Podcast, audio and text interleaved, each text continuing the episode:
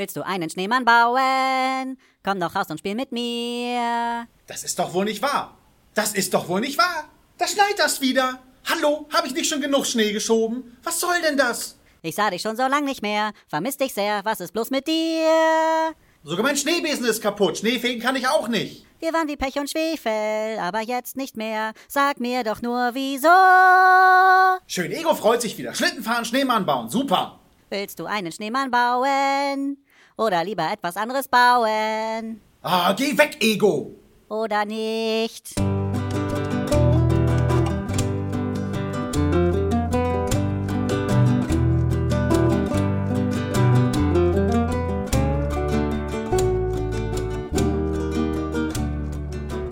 Hallo und herzlich willkommen bei Selbstgespräche.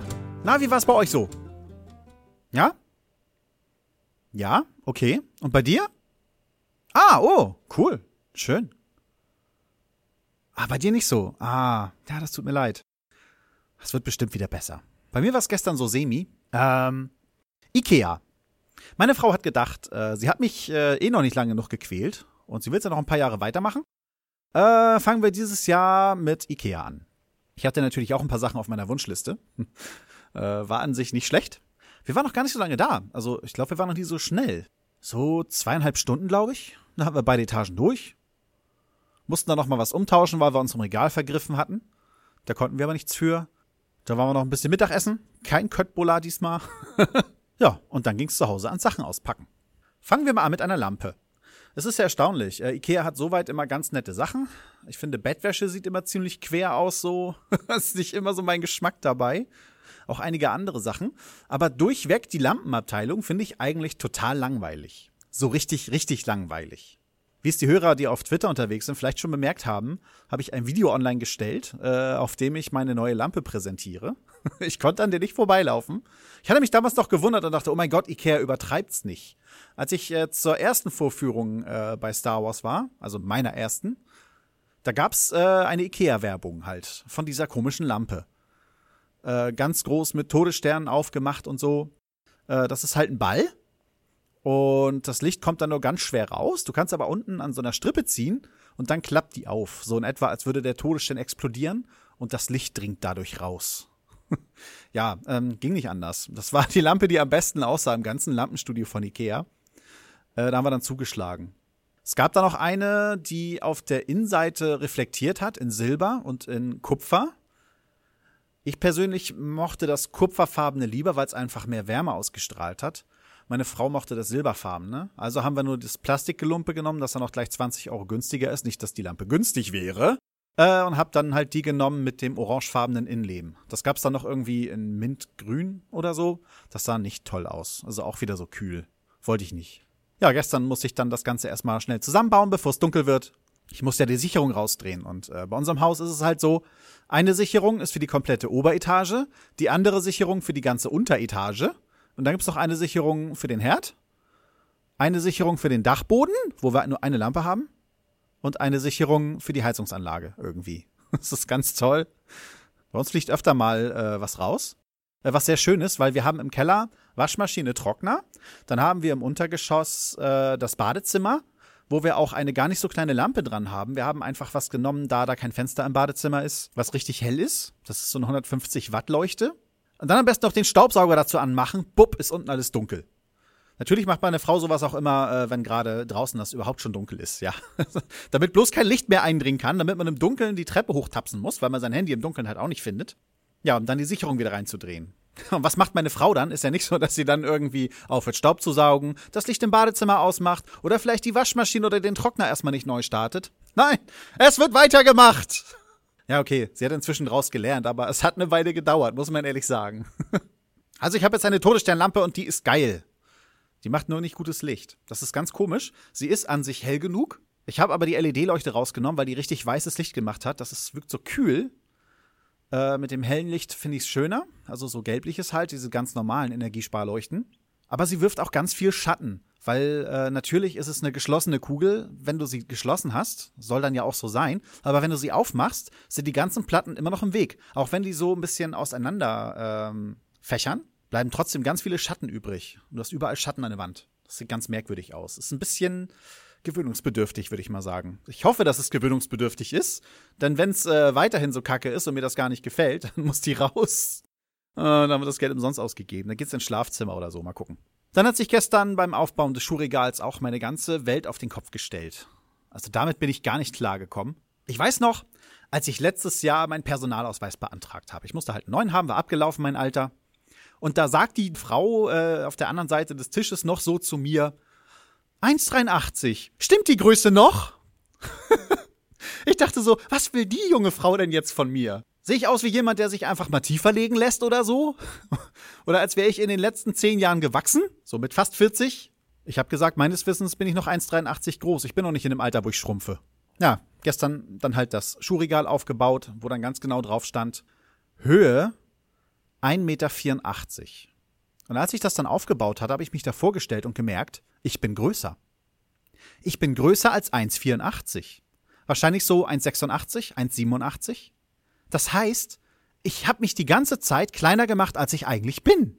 Also für mich ist die Welt aus den Fugen geraten. Ich bin um einiges größer, um einiges, naja, aber immerhin ein paar Zentimeter größer, als ich mein ganzes Leben dachte. Ich war eigentlich der Meinung, dass die 1,83 in einem Alter rausgemessen wurden, äh, in dem ich nicht mehr wachse. Aber ich habe mich wohl geirrt.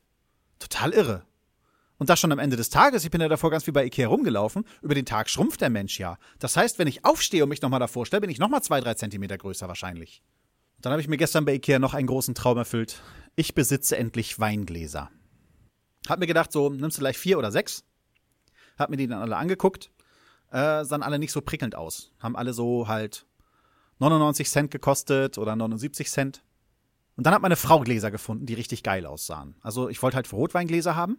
Ich denke mal, dass ich das Weintrinken zu Hause weiter praktizieren werde mit meinem Großen. Ich denke mal, dass wir noch ein paar Weine ausprobieren werden, die uns mal über den Weg laufen.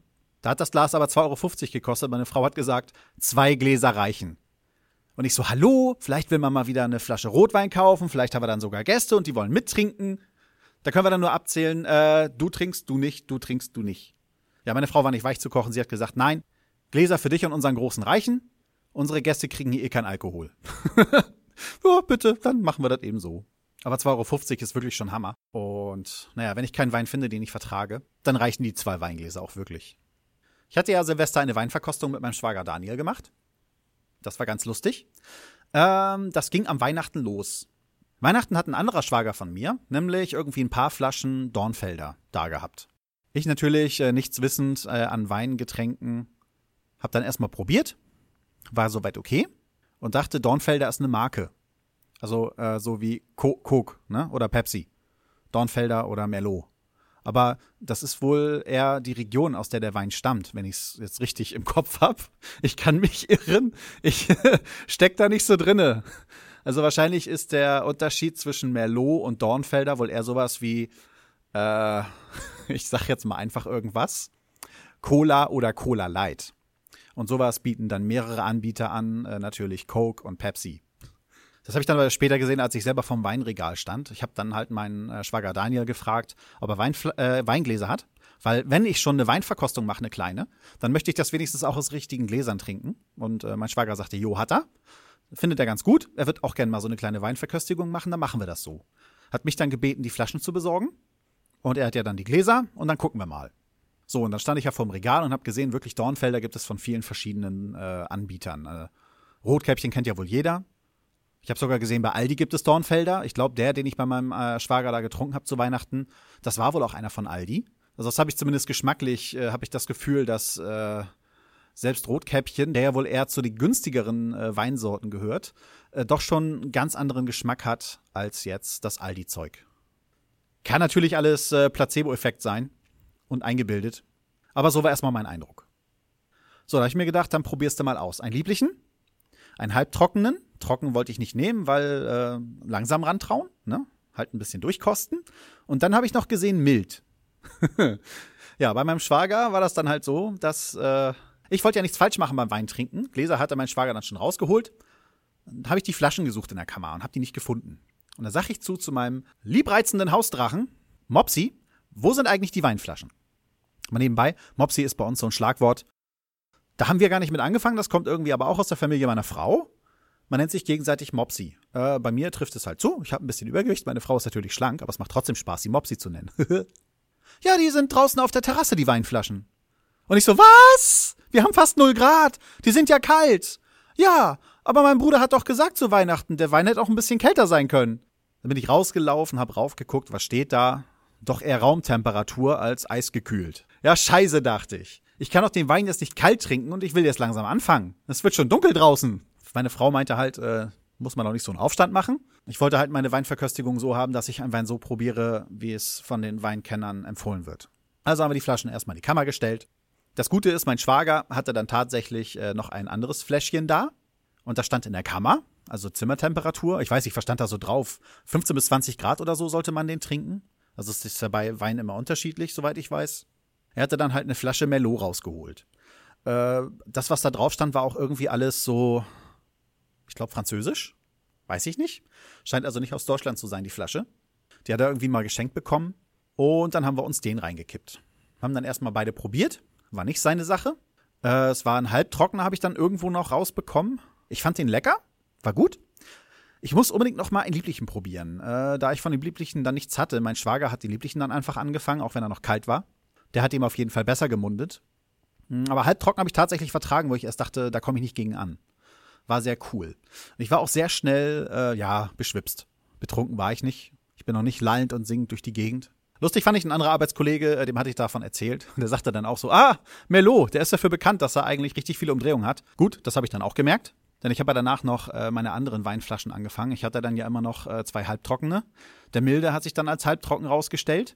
Ich hatte mit dem milden dann erstmal angefangen. Ähm, ich dachte erst, mild hat was mit Geschmack zu tun, aber da ging es darum, dass er weniger Säure hat. Ich habe von dem Merlot tierisch Sodbrennen bekommen. Richtig derb. Ich habe ja so schon Probleme. Ich habe halt Refluxgelumpe und ja, richtig fettes Sodbrennen.